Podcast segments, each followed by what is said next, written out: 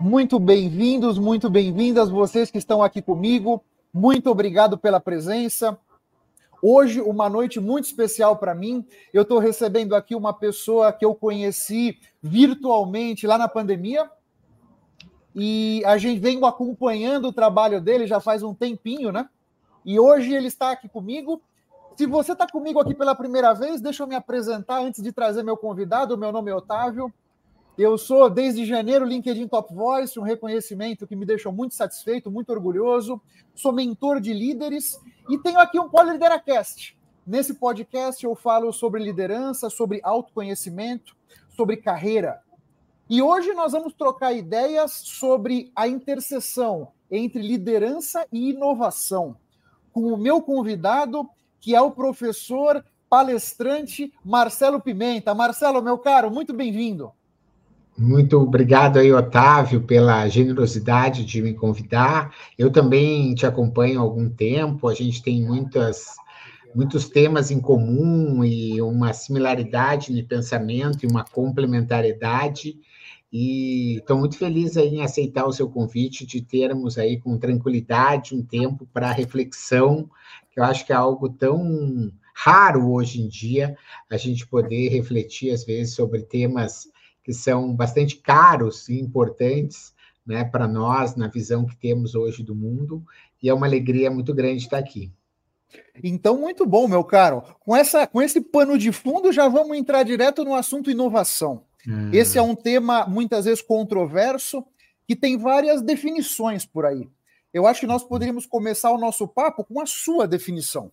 Como é que você define essa questão de inovação e inovar? Legal, realmente você tem vários conceitos e várias formas de abordar esse assunto. Dentro de um tema que hoje é importante você se diferenciar, né? Porque hoje você tem ótimos professores de criatividade, de inovação, escritores e pessoas que realmente eu admiro, muitos são meus amigos, né? Estamos trilhando juntos mas é importante que cada um tenha aí a sua faceta, a sua abordagem com relação ao assunto. Dessa forma, a minha visão sobre inovação é uma, uma visão que eu acredito pode ser bastante simples de ser entendida e tem muito a ver com esse posicionamento que eu tenho de ser o descomplicador criativo. Então, a inovação é o resultado de um esforço coletivo que gera valor. Então, se você faz algo para alguém e esse alguém reconhece o valor, então normalmente vai ser mais bonito, vai ser mais rápido, vai ser mais bacana, vai ficar de uma forma, vai durar mais, é mais barato, é mais fácil de usar, é melhor de usar, eu prefiro ele, né? A pessoa reconhece esse valor, isso pode ser considerado inovação. E sob o ponto de vista da gestão, que é aqui a sua pegada e é nosso bate-papo aqui, é a primeira parte da frase, que é um esforço coletivo. Né? Você não tem como fazer uma inovação dentro de uma área, dentro de um departamento, porque hoje eu estava atendendo um cliente que estava acertando os detalhes para um evento que a gente vai fazer para o lançamento dos produtos de 2025, né? O topo do funil de inovação, ou seja, como você pode pegar ideias para que eles possam estar tá tendo em 2025 um lançamento de produtos que a indústria de alimentos ela precisa desse tempo para se preparar, porque é ingrediente, é matéria-prima, embalagem, né? uma série de detalhes, lançamento de marketing, campanha, que precisa ser pensado com antecedência. E qual é a pegada? Né? Por que, que as empresas me procuram? Porque no dia a dia, cara, o cara lá que está na indústria, ele está com tanta coisa para resolver, sabe? O pessoal do RH e pessoas estão super também cheio de coisa para fazer, né? O pessoal do marketing tem campanha, tem evento, agora é época de convenção, etc.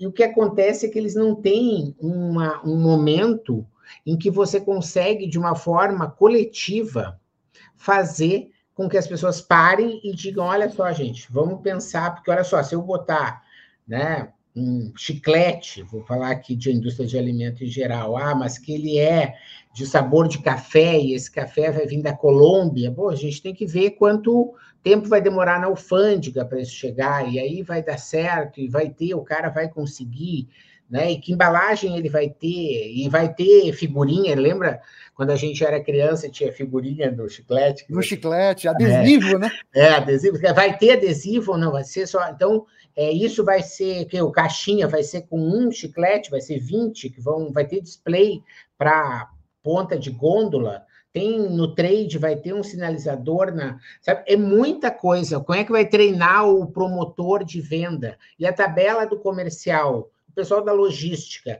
Então, existe hoje uma complexidade muito grande para você conseguir inovar. Verdade. Porque as pessoas podem estar loucas para ter um chiclete de café, porque agora não está dando mais tempo para escovar os dentes, isso vai fazer uma diferença gigante, e se percebeu que isso é uma oportunidade. Mas isso é um esforço coletivo. Então, a inovação é esse, né? Para o lado do cliente, é algo que ele percebe valor, e algo internamente, quanto melhor a empresa tiver azeitada e as, as áreas estejam integradas entre si, mais rápido você vai conseguir vencer esse ciclo de desenvolvimento para encantar o cliente. Que esse é o ponto, né? Encantar o cliente, né? Uhum. Conhecer a nossa clientela, conhecer como é que eles querem ser atendidos, o que que eles desejam para poder chegar ali naquele sweet spot e oferecer aquela solução, né? É. E você é, começou... Sobre essa história da clientela, só para deixar claro, né, a gente também está numa tendência em que você está nichando cada vez mais. Né? Ao contrário de você poder ter uma clientela, né? fazer shampoo, né? É, no passado, você fazia uma linha de cinco shampoos, ela é excelente. Né? Hoje, uma grande fábrica de shampoo está trabalhando com 200 SKUs, né? sabe? Porque é para encaracolado, é para crespo, é para bebê, é para descolorido, é para secado. Então, você tem que também entender que o marketing ele precisa, nesse lado da, da inovação, ele está muito mais eficiente, porque o consumidor está muito mais exigente e essa questão que você colocou, ela não é a mesma de alguns anos atrás, né? A complexidade mudou porque os grupos de consumidores hoje estão exigindo cada vez mais. E não só tem esses nichos e subnichos que você bem comentou, mas também esses nichos e subnichos vão mudando no tempo rapidamente, né? Então você conhecia aquele subnicho, talvez daqui a um mês você já deixou de conhecer, porque eles já mudaram os hábitos de consumo e a maneira como querem ser atendidos, né? Tem essa complexidade enorme aqui. E uma das primeiras palavras que você falou foi um esforço coletivo, né? Uhum. Muito interessante esse ponto, né? Porque aqui eu trago da tua experiência de viajar pelo Brasil com palestras e consultorias, né? Você tem algum exemplo que vem na sua cabeça em que a liderança teve um impacto significativo no sucesso ou no fracasso de uma iniciativa de inovação? Com certeza. Eu, eu, eu me arriscaria a dizer que por trás de toda a iniciativa de sucesso tem uma liderança inovadora.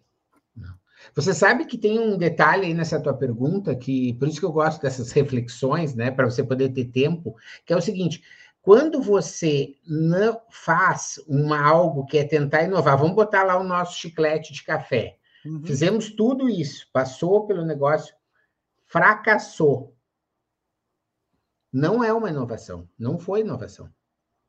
Foi um lançamento fracassado de produto.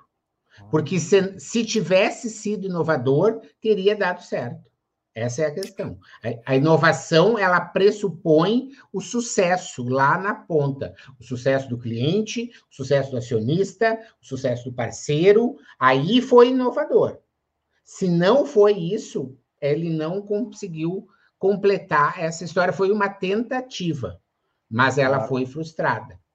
Agora, você concorda que essa tentativa frustrada pode ter pelo menos nos aproximado do próximo sucesso.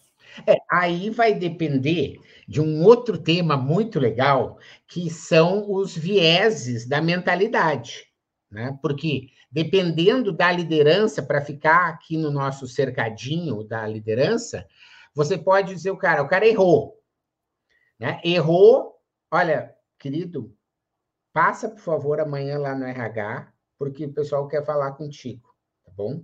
E ele vai embora. Ou você pode fazer como o Spotify faz, em que quando as pessoas erram e elas compartilham uma série de lições aprendidas, ela está te dando um passo para você se tornar um líder, um chefe, digamos, que foi promovido, não só um líder no sentido do comportamento, mas você vai ser reconhecido como um gerente, um gestor, né, que vai estar, tá, um executivo que vai estar tá crescendo na sua carreira, porque você, ao longo das suas tentativas de inovar, você acabou gerando uma série de conhecimentos que foram devidamente registrados e compartilhados e fizeram com que outras equipes não comungassem do mesmo erro. Perfeito, perfeito. Muito legal. Você trouxe aqui a questão da tolerância ao erro, né? É, o incentivo, eu... na verdade, né? Porque você tem que entender que a inovação mesmo, essa que é muitas vezes mais disruptiva, né? Porque você tem aquela inovação de sustentação, tipo uhum. o varejo brasileiro. Ah, o varejo brasileiro precisou a, receber PIX. Isso foi uma inovação, para uma empresa que é uma rede de supermercados, existe uma complexidade, por exemplo, contábil, um cara que está ali no dia a dia, que essa história do Pix, que não estava previsto, digamos, no RP, numa série de coisas, e o cara teve que inovar. Ele inovou porque ele lançou algo novo, o cliente gostou, o cara que queria é, pagar Pix. O cara do financeiro adorou, porque começou a entrar dinheiro no mesmo dia que entrava, às vezes, no cartão, etc. Mas ela foi uma inovação de sustentação. Ou seja, ele tinha que inovar para continuar no jogo. Né? Mas existe na inovação disruptiva a necessidade do erro. Porque se você não erra, você não está fazendo algo relativamente novo mesmo. E é por isso que a gente tem, então, a disciplina das, da gestão da inovação, que visa você errar rápido, corrigir rápido e conseguir aprender com o menor número de recursos possíveis, tanto financeiros, como recursos de tempo, como recursos de pessoal, que você rapidamente conseguiu entender que aquilo ali não vai dar certo, você registrou isso, né, foi para uma base de conhecimento que você consegue compartilhar em próximos projetos e você segue o jogo no funil de inovação, pode fazer o tal do pivô, né, que é essa, você sabe a origem da palavra pivô? Que vem do balé, né, que pivotar. Ah, do balé? É, do balé, né? Que a bailarina fica com um pé e ela pivota, né? Ela faz um hum. pivô, né? Por quê? Porque você sustenta alguma coisa, tipo a, a, o chiclete de café. Ah, legal, a gente não vai querer fazer chicletes, a gente vai querer fazer drops. Ou seja, você pivotou, porque você continuou com o mesmo público, com praticamente a mesma comunicação, a mesma proposta de valor, mas o produto mudou. Então, ah. você não desistiu do projeto. Você pivotou, né? Você fez um ajuste e isso dentro do processo de gestão da inovação é algo que as empresas que têm hoje mais sucesso vêm utilizando ferramentas, técnicas, né, processos de gestão da inovação que permite que você tenha um número gigante de produtos ao mesmo tempo seja sendo desenvolvido quando você tem as grandes empresas hoje, por exemplo, de cosméticos do Brasil, de alimentos do Brasil, de próprio sistema financeiro, etc. Vocês têm hoje uma série de produtos que ao mesmo tempo o pessoal está lá na cozinha preparando. Né? Alguns às vezes demora mais, outros não, outros cumprem no prazo, daí você vai ter um calendário de lançamento, né? mas isso vem acontecendo porque o cliente vem mudando muito rapidamente e você precisa estar tá, né, antenado com as antenas ligadas né, para conseguir, com a, né, com a antena ligada e com a mente aberta, porque uma coisa é você perceber a oportunidade, a outra é você ir lá e executar, né, e marcar o gol. Às vezes a bola fica é. picando e ninguém, né, consegue ver, né, um, um, algo que é, diz, pô, olha só, isso aqui vai facilitar muito. Claro, sem dúvida, sem dúvida. E essa perspectiva de pivotar encurta muitos caminhos, né? Porque parte do que você já vinha fazendo você pode aproveitar nessa nova direção que a empresa resolveu tomar, né? É isso aí. Agora, nessa questão da inovação, e tem o pensamento crítico dos colaboradores, né? Como é que você vê a importância da liderança para criar um ambiente em que as pessoas possam pensar criticamente e inovar? Uhum mais uma vez, eu acredito que a liderança é fundamental em tudo isso, né? E aí você tem que vai, por mais que você tenha hoje organizações mais circulares e mais é, é, horizontalizadas, né? Você tem ainda uma estrutura vertical que normalmente acompanha as principais organizações do mundo hoje. Né? São raras as que não têm lá um, um um primeiro nível, um C-level, um conselho de administração, gerentes, né, coisas assim desse tipo. Então, se você for ver, esse é um efeito cascata, né, Otávio?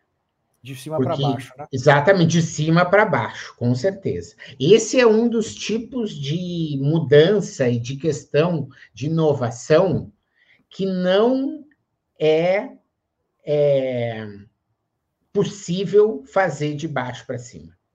Porque, tipo, se, se, a liderança não considera importante, por exemplo, ter é, espaços controlados de erro, né? E aí você vem a questão, por exemplo, do, dos laboratórios de inovação. Os laboratórios de inovação são espaços controlados para erro.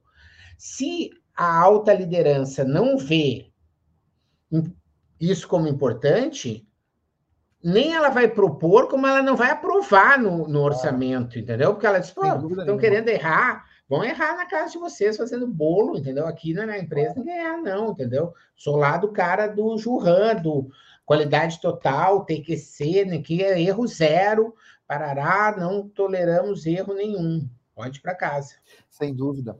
É, essa, essa questão de criar um ambiente de segurança psicológica vem muito de cima para baixo, né? Vem muito dessa administração, tá focada nisso e tá construindo essa cultura, né? Para que as pessoas se sintam confortáveis em dar a sua opinião e eventualmente cometer algum erro. Porque eu vejo o seguinte, veja se você concorda comigo. Nós estamos enfrentando hoje em dia problemas nunca antes enfrentados, né? Com essa velocidade que as coisas estão caminhando e a tecnologia mudando tudo à nossa volta, e nesses mares nunca antes navegados, a gente acaba o, o, erro faz parte do processo de aprendizagem e evolução, não tem outra alternativa, você concorda? Total. Mas é, é, é, preciso colocar isso dentro de um processo de gestão da inovação. É por isso que é Perfeito. importante. Né? Porque você não pode ir num. num eu vou dar um laboratório é, de análises clínicas. Entendeu? E você vai lá, faz um exame, chega o exame para você, tipo, você vai morrer amanhã ou depois, entende? Bom, por mais que você saiba que não, que você está se sentindo bem, aquilo ali é um erro que é inadmissível. Verdade. Certo?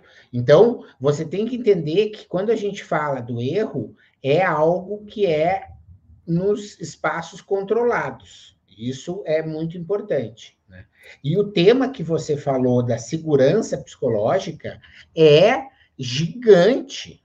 Né?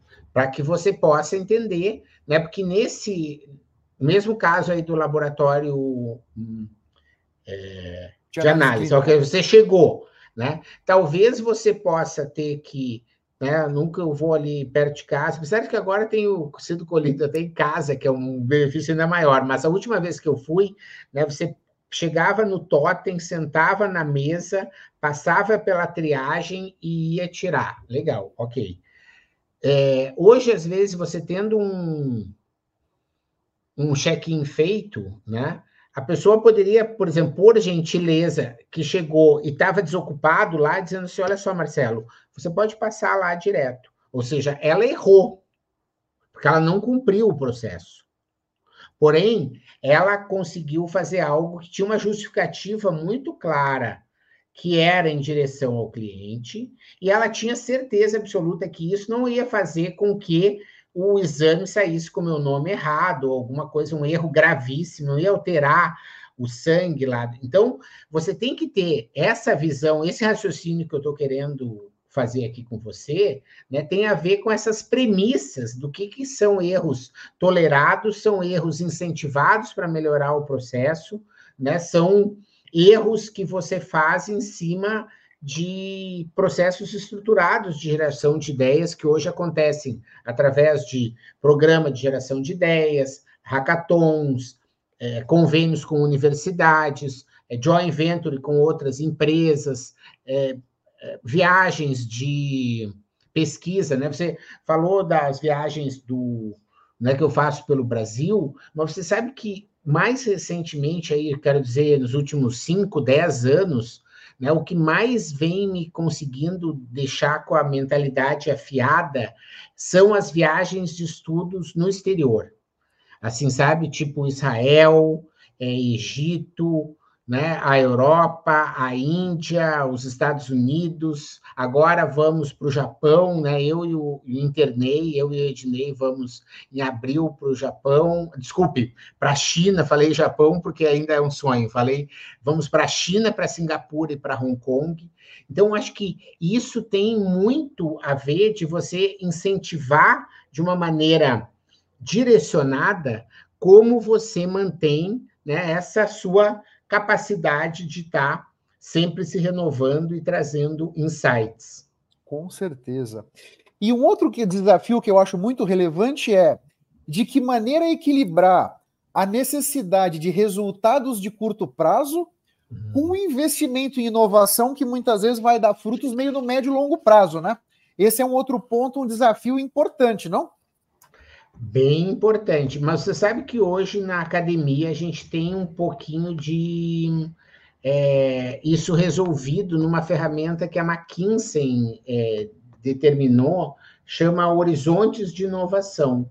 Né? Ela é bem simples, né? e você pode estar tá trabalhando, porque isso vai te determinar o quanto de investimento você faz em cada horizonte. Né? Então, normalmente, o que você faz em horizonte 1 e 2, né, você não vai estar tá, contabilizando para um, esse momento agora.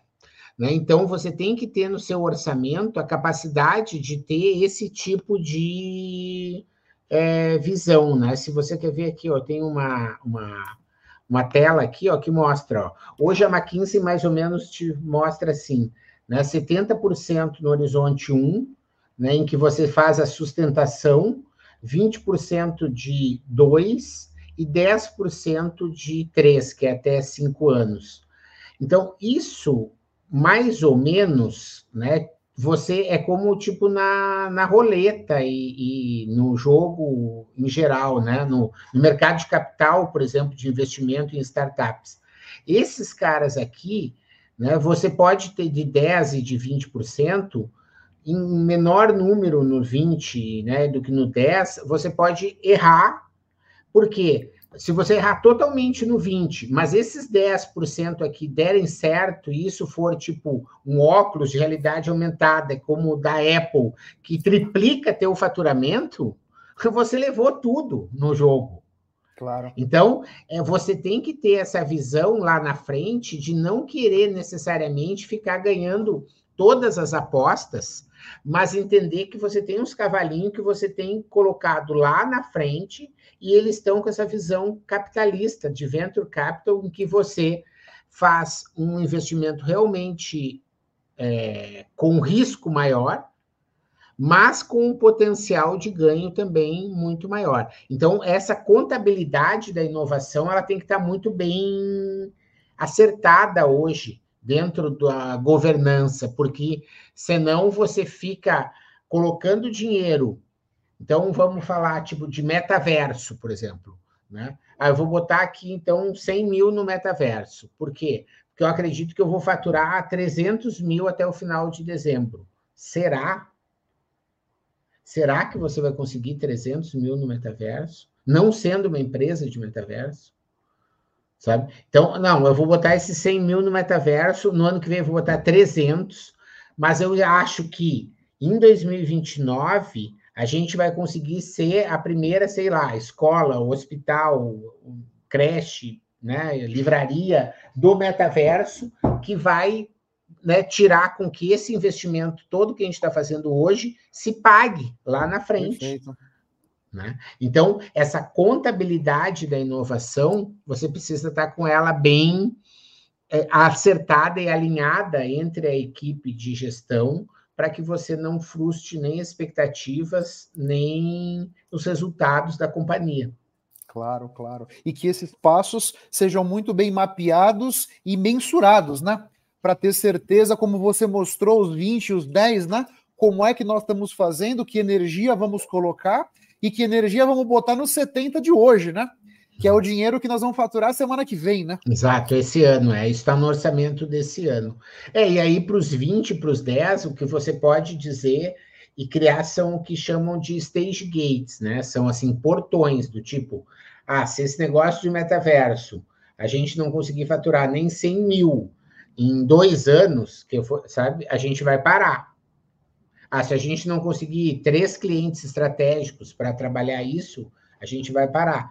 Né? Então, isso é possível também e está dentro dessa contabilidade da inovação, que é importante que você tenha ela apartada. O que não dá é para você querer botar uma contabilidade de investimento de uma campanha, sei lá, para Black Friday promocional e comparar com uma contabilidade para inovação, porque daí você está de sacanagem, entendeu? Claro, daí claro. não vai rolar. São coisas incomparáveis, né? Exatamente. Então você tem que. Mas isso, de novo, você né, me convidou para a gente falar do papel da liderança. Se a liderança não está com essa visão, isso tudo vai por água abaixo, entende? Porque claro. você não. Na hora que. Tu pode até fazer um ano e outro, né? Assim, tu, ah, pega uma verba lá que o cara nem está sabendo, coloca ali, né? Essas coisas acontecem. Quando são verbas um pouco menores, né? Você tem uma certa flexibilidade de, ah, eu não, eu considerei que isso para mim é assim, então vai indo. Mas na hora que a coisa começa a ganhar uma importância corporativa, e essa contabilidade precisa estar tá muito bem azeitada para que você não tenha até problemas depois de nenhuma ordem. Né? Claro, claro, com auditorias e questões Isso. de finanças e tudo mais, né? com certeza, né? E como é que você vê, mudando um pouco de assunto, o foco da nossa uhum. conversa, a questão da diversidade e inclusão? Não estava nem no nosso roteiro essa aqui, uhum. né? A não, diversidade e inclusão. De que maneira a diversidade e inclusão impactam ou prejudicam ou facilitam, azeitam essas engrenagens de inovação nas empresas? São fundamentais, né? São elementos fundamentais. Você não tem como realmente querer inovar sendo essa empresa em que todos né, são aquele estereótipo Faria Limer, em que você tem aquela camisa azul clara, calça caque, né, o cabelo com gel e o copo Stanley, né? Isso, se você tiver uma empresa toda assim, você provavelmente deve ter uma dificuldade muito grande para conseguir inovar, porque você vai ficar numa bolha que não satisfaz. E da mesma forma, né? Se você entrar numa história de querer estar numa comunidade hippie, entende? Que todos né, vendem miçanga e, e, querem fazer o próprio incenso e, isso não aceitam nenhum tipo de uso de tecnologia, por exemplo, você provavelmente também essa outra iniciativa vai fracassar. Então, não interessa qual é, não existe certo ou errado de quem né, se vende miçanga ou é Faria Limer. Não estou aqui fazendo juízo de valor. A questão é, só não dá para querer ficar dentro da bolha. Né? A não ser, claro, se você for uma coisa muito, ah, não, eu sou um restaurante, eu e a minha filha que a gente faz comida árabe aqui na esquina, e o nosso negócio é faturar até 5 mil reais por mês, a gente é MEI, e a gente quer ficar fazendo isso, ah, tá, tudo bem, essa pessoa pode ficar na bolha né? Não vai precisar inovar muito, vai botar um ou dois pratos no cardápio ali, né? Vai fazer uma coisinha no Instagram e a coisa tá indo. Né? O que a gente está falando é, não, eu quero ser uma empresa né, que seja capaz de ter, sei lá, uma filial, né, que seja o dono, seja capaz de tirar férias. Né? Você sabe que tem muito dono de empresa que não tira férias, né? Porque não sabe, né? o cara não consegue delegar para ninguém, então não, não, não, consegue, não tira férias. Né? Quer dizer, essa pessoa precisa ter uma empresa diversa, né? Porque tem que ter diferentes competências, porque o, dono normalmente ele tem uma visão muito específica e, e sistêmica da empresa, né, em que só um gerente financeiro, ou só um novo gerente, ou só um novo CEO, e às vezes você não tem também empresas tão grandes assim, você precisa ter que essas pessoas tenham esse, esse olhar, né? Claro. E falando em empresas né, um pouco maiores, em que você tem departamento de marketing, de pesquisa, etc., isso é fundamental, né? Você ter é, diversidade de gênero, né, de raça, de geração.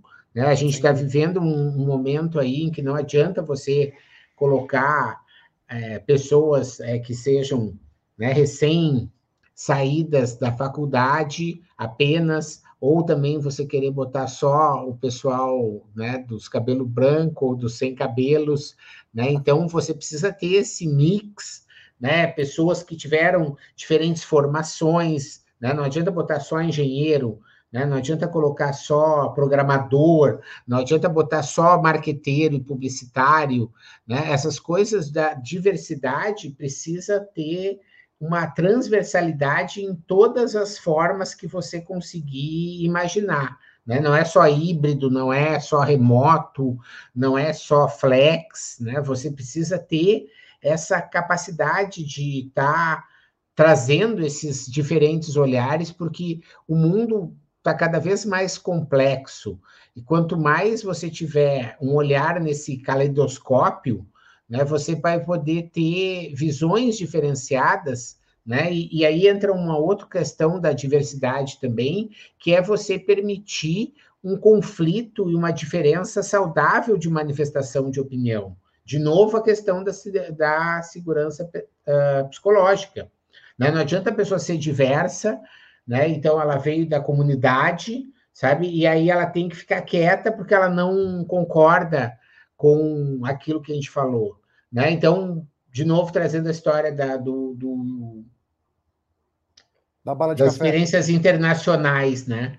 Por exemplo, em Israel, o exército de Israel é algo obrigatório para homens e mulheres, dois anos mulheres, três anos homens. Né? No exército de Israel, ele na hierarquia existe, é super respeitada, porém, em temas de debate, quando a pessoa diz assim, olha, a gente acha que deve fazer não sei o quê, vamos trocar as camas dos não sei o quê, parará, parará, parará. Alguém concorda, sabe? o soldado Rosa que chegou no coisa levanta a mão e diz: Olha, eu não concordo, meu pai era não sei o quê, e eu acho que esse negócio de cama vocês deviam manter, porque essas camas são melhores para. para sabe? É, é, um incentivo a, di, a divergir. Uhum. Né? Isso está na cultura do povo judaico. Né? Isso é, você pega na, na, na próprio humor judaico, né? o, o Moacir Scliar tem um livro que eu adoro sobre o humor judaico, que mostra muito esse essa visão crítica de ver problema onde não está.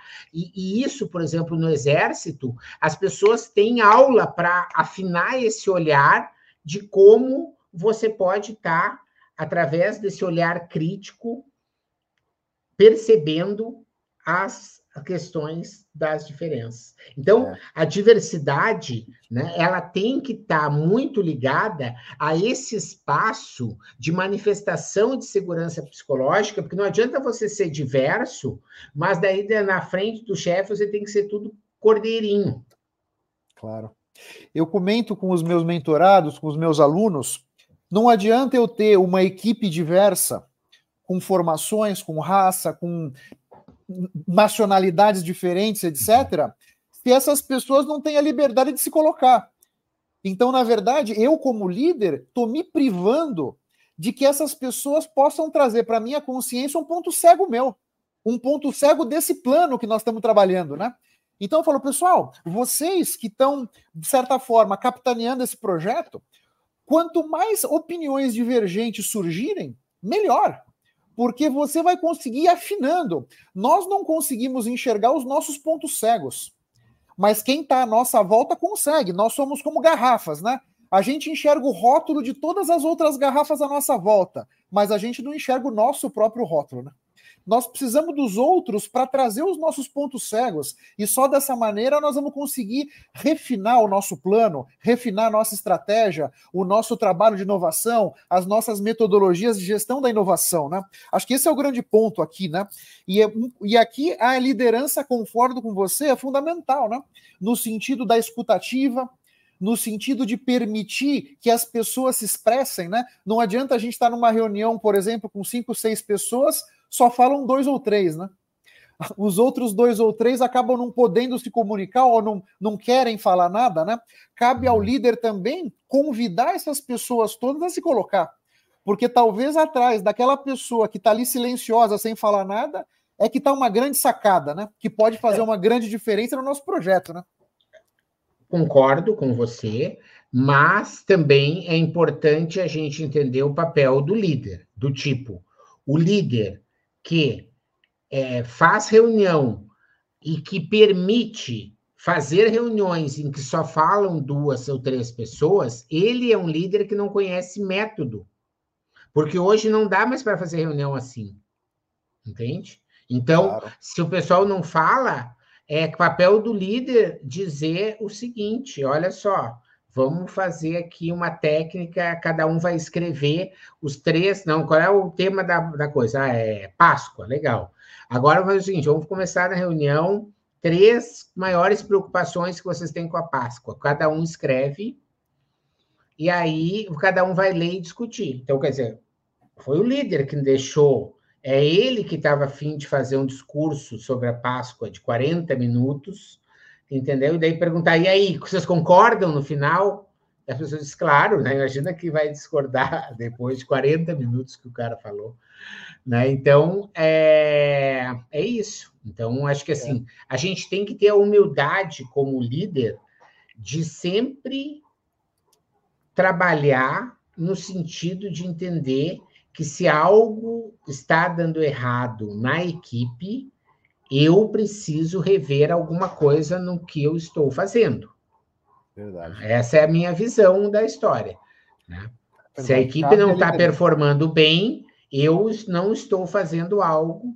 Né? Já passei dessa fase de ter sido presidente de empresa né, com mais de 200 pessoas e de achar que ah, esse pessoal hoje, não sei o quê, ninguém trabalha direito, está todo mundo fazendo errado, né? Eu sabia, depois eu descobri bem quem estava errado na história. É verdade. nós, nós que temos uma posição de liderança temos que ter essa é. humildade, né? Claro. E eu falo, com, eu falo com, a minha, com as minhas equipes, né? Eu enxergo a empresa como um polvo. Uhum. O polvo, ele se alimenta, ele não abocanha nada.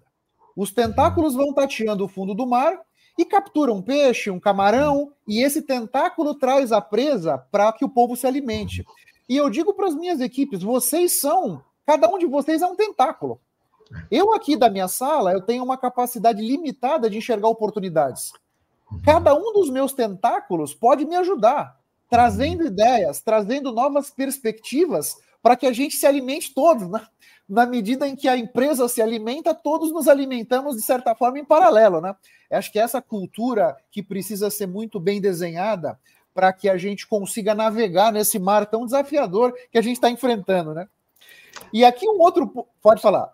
Ah, eu queria também deixar o registro que eu gostei muito da sua visão sobre o ponto cego. Né? Eu acho é. que essa história do ponto cego é uma visão importante que a gente quer ter. Né?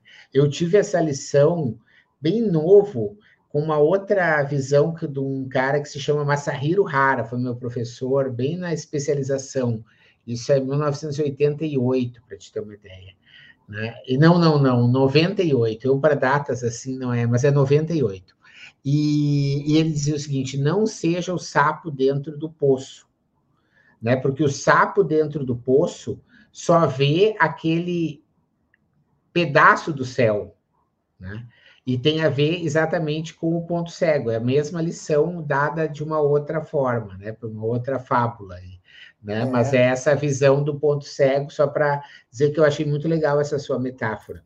E a é. outra questão de alinhamento com sincronicidades e tudo, é no meu canal do YouTube, eu tenho um resumo de um livro que se chama do toyotismo ao teslismo. Você já ouviu falar dessa história do teslismo? Não. É, o Tesla... da Toyota para Tesla? É, exato. É. Então ele pega a, o modelo Toyota de produção e meio que compara com o modelo da Tesla. E lá tem sete princípios. No vídeo eu resumo lá tudo direitinho. Mas eu queria só te mostrar que você usou uma palavra que fazia horas que eu não ouvia e que eu li nesse livro, que um dos, dos pilares lá do teslismo é tração tentacular. E você ah. falou sobre os tentáculos, e aí eu quis fazer esse registro para você entender que as coisas estão aí mais uma vez, né? Como diz o, o, o Henry Ford, né? Essa história da inovação é assim, quando todas as condições estão dadas, a transformação acontece. Né? Então, por exemplo, tu pega essa história, quando você começa a falar de tentacular, lá num outro livro que você nem sabia que estava, tá tudo, é momento, né, diz o Henry Ford, que as coisas estão dadas, porque ele dizia isso para quando as pessoas diziam assim: ah, tu é o cara que inventou o carro. Ele disse: eu não inventei nada. Imagina, os caras tinham inventado um motor, os caras tinham, outro tinha inventado lá uma coisa de embreagem, o outro tinha inventado a roda, o outro tinha inventado. A única coisa que eu fiz foi juntar, né? Tu vê a humildade do cara. Verdade. Né? Então, é, essa é uma, uma visão assim que eu acho que é importante hoje de você como gestor de inovação, e isso acho que é um chapéu, né, para quem está nos ouvindo aqui, a pessoa diz, ah, mas eu não sou, sou gestor de RH, ah, mas eu sou analista de marketing, ah, mas eu sou estagiário, eu sou artista, né? Não, mas hoje o gestão da inovação é um chapéu que você vai lá e veste, né? Você não precisa é. ter cargo de gestão da inovação.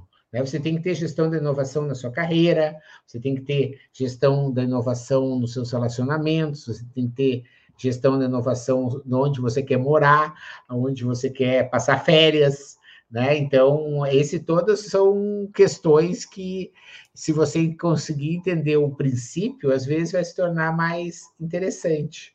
Sem dúvida. E eu acho que nesse mundo competitivo que a gente vive, você deu o exemplo do analista do RH. Uhum. O analista do RH pode sim ter uma ideia super interessante para a gente atender melhor os clientes, por que não? Uhum. Claro. Essa pessoa é pode vir de uma, de uma outra. Ela não tá. No, eu, eu, digo também, né? Pessoas que não estão no olho do furacão uhum. conseguem enxergar a situação de uma maneira muito mais ampla, né? Do que quem está ali no olho do furacão. Então, de repente, o cara da inovação. Ele está no olho do furacão, ele está numa pressão danada da uhum. alta administração para oferecer resultados e tudo mais pessoas de outras áreas, e a gente faz muito isso na indústria, com as rodas de Kaizen. Vamos uhum. fazer uma melhoria desse processo. Necessariamente, eu tenho que trazer pessoas de outras áreas. Uhum. Eu não vou trazer pessoas só de operações. Eu vou trazer o cara da contabilidade, uhum. para que ele possa eventualmente olhar para essa melhoria de processo, desse fluxo de produção, e trazer alguma coisa completamente fora da caixa. Porque ele, como não tem nenhuma experiência naquilo, ele pode chutar a bola para o lado que ele quiser. E às vezes é uma tremenda de uma ideia que pode ser aperfeiçoada e implementada de uma maneira interessante de você otimizar, reduzir custo e ter uma, uma aquele one piece flow, né? E produzindo de uma forma mais, mais contínua. Né? É. O, um outro livro que eu gosto bastante, para aí quem está assistindo e que gosta de referências, é, chama O Efeito Médici. O Efeito Médici. Ele fala sobre o poder do o efeito dos Médicis enquanto renasci, rena, prom, desculpa, vamos começar de novo. Dos, o poder dos Médicis como patronos do renascimento. Né? Porque se um dia você quiser fazer uma live sobre renascimento, você me chama, menos para ouvir, tá bom? Porque eu sou é, louco, já fui três vezes a Florença pesquisar esse tema, né? mas esse livro em especial, ele mostra né, como o poder, às vezes, de você ter, ser ignorante em algo é importante. Ele conta um relato de uma missão humanitária na África, em que é, os ingleses tinham montado tudo, e aí, por uma questão política, os ingleses, tipo, do dia para a noite, foram embora. E os caras tinham lá um sistema já de coleta, de é, coleta de sangue, análises clínicas, etc, etc. E o pessoal dos médicos começou a ficar muito assustado porque os materiais vinham da Inglaterra. Né? E depois de uns dias começaram a chegar os exames e, e as coisas estavam tudo muito dentro do padrão, assim. Né? E os médicos foram ver e ao invés dos caras estarem coletando urina e fezes de com todos os equipamentos que os britânicos traziam, eles estavam botando num saquinho e amarrando, sabe? E isso não estava dando resultado, diferença nenhuma, e era um custo muito menor, né? Mas tem a ver com isso que você está falando, ou seja, quem ignora, né? A história do ponto cego, às vezes, é porque a pessoa tem uma limitação de uma crença que ela nunca que um médico britânico vai achar que um saquinho vai poder colher fezes de uma pessoa e isso não vai interferir no resultado. Quer dizer, não, não passa na cabeça dele. Não, não tem como que tu, você queira dizer para ele, ele não vai acreditar. Né? Mas para aquela pessoa que estava lá e que tinha que recolher a fezes e não tinha os outros, ela pegou o saquinho e deu tudo certo. Então veja a importância né, dessas crenças que às vezes são limitantes e por isso que é uma palavra para a gente só não terminar sem falar, né, que a gente não falou, que é o papel do líder como incentivador da criatividade. Verdade. Né? Porque a criatividade, ao contrário da inovação, a criatividade é individual. Então, é o líder que precisa incentivar que a pessoa vá lá e diz: olha, vai lá ver um jogo de futebol de um outro time, vai ver no cinema esse coisa, tem um cinema russo, vai num restaurante lá em que os caras fazem tudo com sabor de coentro, é, vai passar o final de semana em Campos do Jordão, vai assinar um, por uma semana um negócio de um canal de vídeo que eu vi lá da Coreia, que tem umas coisas que são incríveis. Quer dizer, o líder, ele tem que estar tá cutucando o cara para que ele seja criativo e amplie sua capacidade de repertório a todo momento. Verdade. Um Verdade. líder que olha para a pessoa que diz: Ah, Fulaninha, vai segunda-feira, vai comer jurada paulista de novo? Não. Vai dizer: Ah, querida, é o seguinte: cada segunda tu vai comer uma coisa diferente. Ou pelo menos nós vamos comer, comer a virada política em restaurantes diferentes. Né? Ou tarará, sabe? Alguma coisa você tem que incentivar. Vamos pedir hoje pelo iFood, sabe? Então, alguma coisa você tem que ir trabalhando, porque isso é uma questão de subconsciente, né? Você a criatividade, ela é o tipo de habilidade que você tem que estar tá moldando a todo dia no seu subconsciente e no da equipe, para que no momento da crise a equipe esteja com a autonomia afiada para conseguir te trazer uma solução que você mesmo nem pensaria e que eles, muitas vezes mais próximos do cliente, estariam melhor preparados para entender né, o job to be done. Ou seja, não, eu sei o que, claro. que ele estava querendo. Né? O cara lá estava falando do laboratório. Não, o cara estava querendo é, tirar o sangue rápido. Eu levei ele direto lá, estava vazio. Quer dizer, a pessoa teve o job done. Ela foi criativa porque ela quis resolver o problema. O cara, em vez de passar 20 minutos aqui, ele ia passar 5. Então, foi por isso claro. que eu quis inovar. Né? Então, essa capacidade de você despertar a criatividade, ela só vem quando você tem esse contínuo incentivo. Incentivo. É. Eu digo, quando eu falo de criatividade, né? Eu vejo que a gente pegar os pontos que estão na nossa cabeça e conectá-los de uma outra maneira. Né? Agora, para que você faça isso, os pontos precisam estar lá, né? É.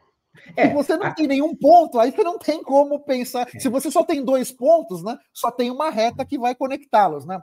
essa inseminar a nossa consciência com essas perspectivas e ângulos diferentes, experiências diferentes, que eu concordo que é fundamental e deve ser feito continuamente, né?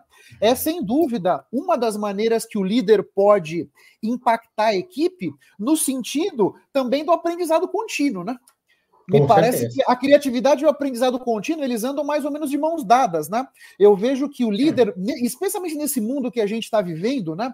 Com essa geração Z, essa, entre aspas, molecada chegando no mercado de trabalho, pessoas que gostam de se sentir acolhidas, né?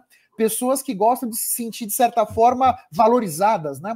Na medida em que o líder é capaz de olhar para a equipe, conhecer essas pessoas, a ponto de ser capaz de fazer sugestões de melhoria, sugestões para que eles estudem coisas novas, se exponham a novas experiências, isso além de apoiar a criatividade e o aprendizado contínuo, também uhum. acaba conectando as pessoas, né?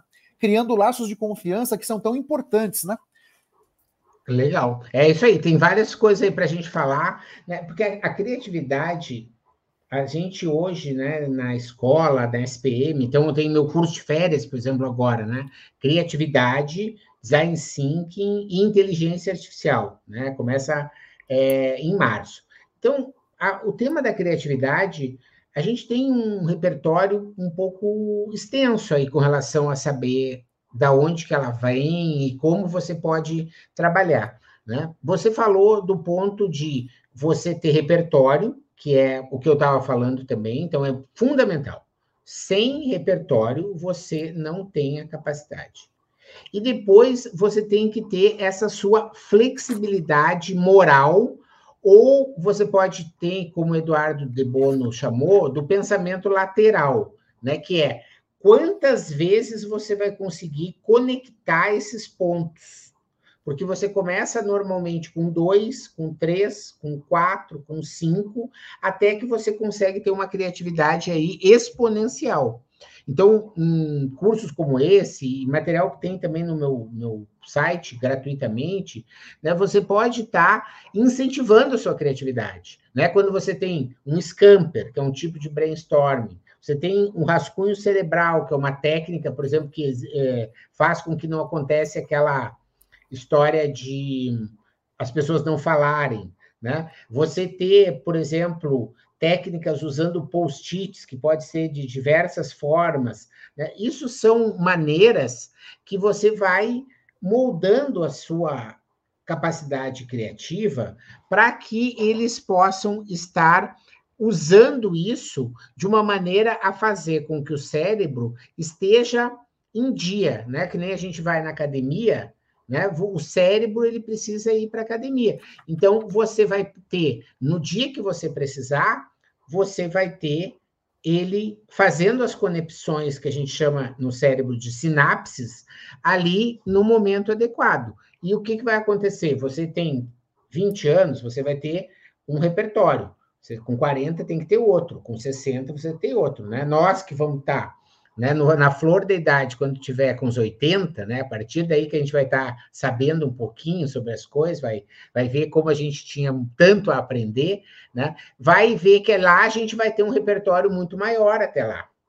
Claro, né? Então, você tem que estar tá com essa questão da longevidade, do lifelong learning aí, como sendo esse desafio de você ir aumentando o seu repertório, né? E o que eu acho que a diferença entre o lifelong learning e a criatividade é que o lifelong learning tem a ver realmente com um, um direcionamento de aprendizado especificamente.